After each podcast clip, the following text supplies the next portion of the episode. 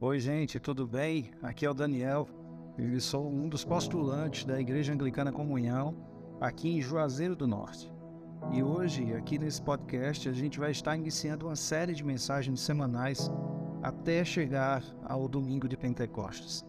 Então, que nesse período, cada mensagem te impacte de uma maneira diferente, te impacte de uma maneira muito certeira no que o Senhor deseja falar com você.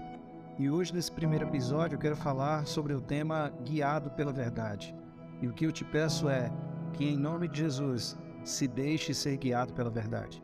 É cada vez mais notório a intensidade com que os pensamentos que nós temos e que os outros têm são disseminados por vários meios de comunicação, e isso tudo com finalidade de convencer, de nos convencer e fazer com que eles se incorporem à nossa mente.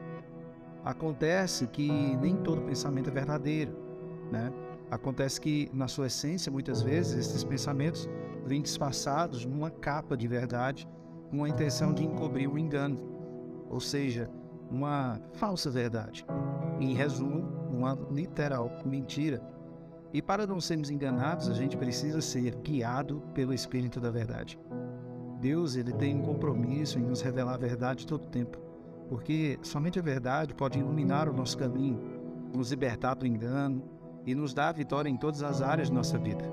Assim como Jesus diz em João 14,6: Eu sou o caminho, a verdade e a vida. Ninguém veio ao Pai a não ser por mim.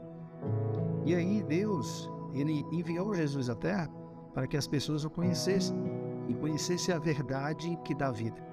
Após Jesus se revelar aos, aos discípulos como a verdade que os levaria ao Pai, ele disse que o seu tempo aqui na terra estava terminando, mas não os deixaria sozinhos, porque eles precisariam de um ajudador, eles precisariam de um conselheiro para guiá-los nesse mundo meio confuso, nesse mundo cheio de engano.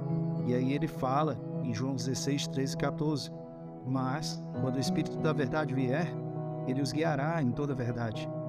Não falará de si mesmo, falará apenas que, o que ouvir e anunciará a vocês o que está por vir. Ele me glorificará, porque receberá do, do que é meu e o tornará conhecido a vocês.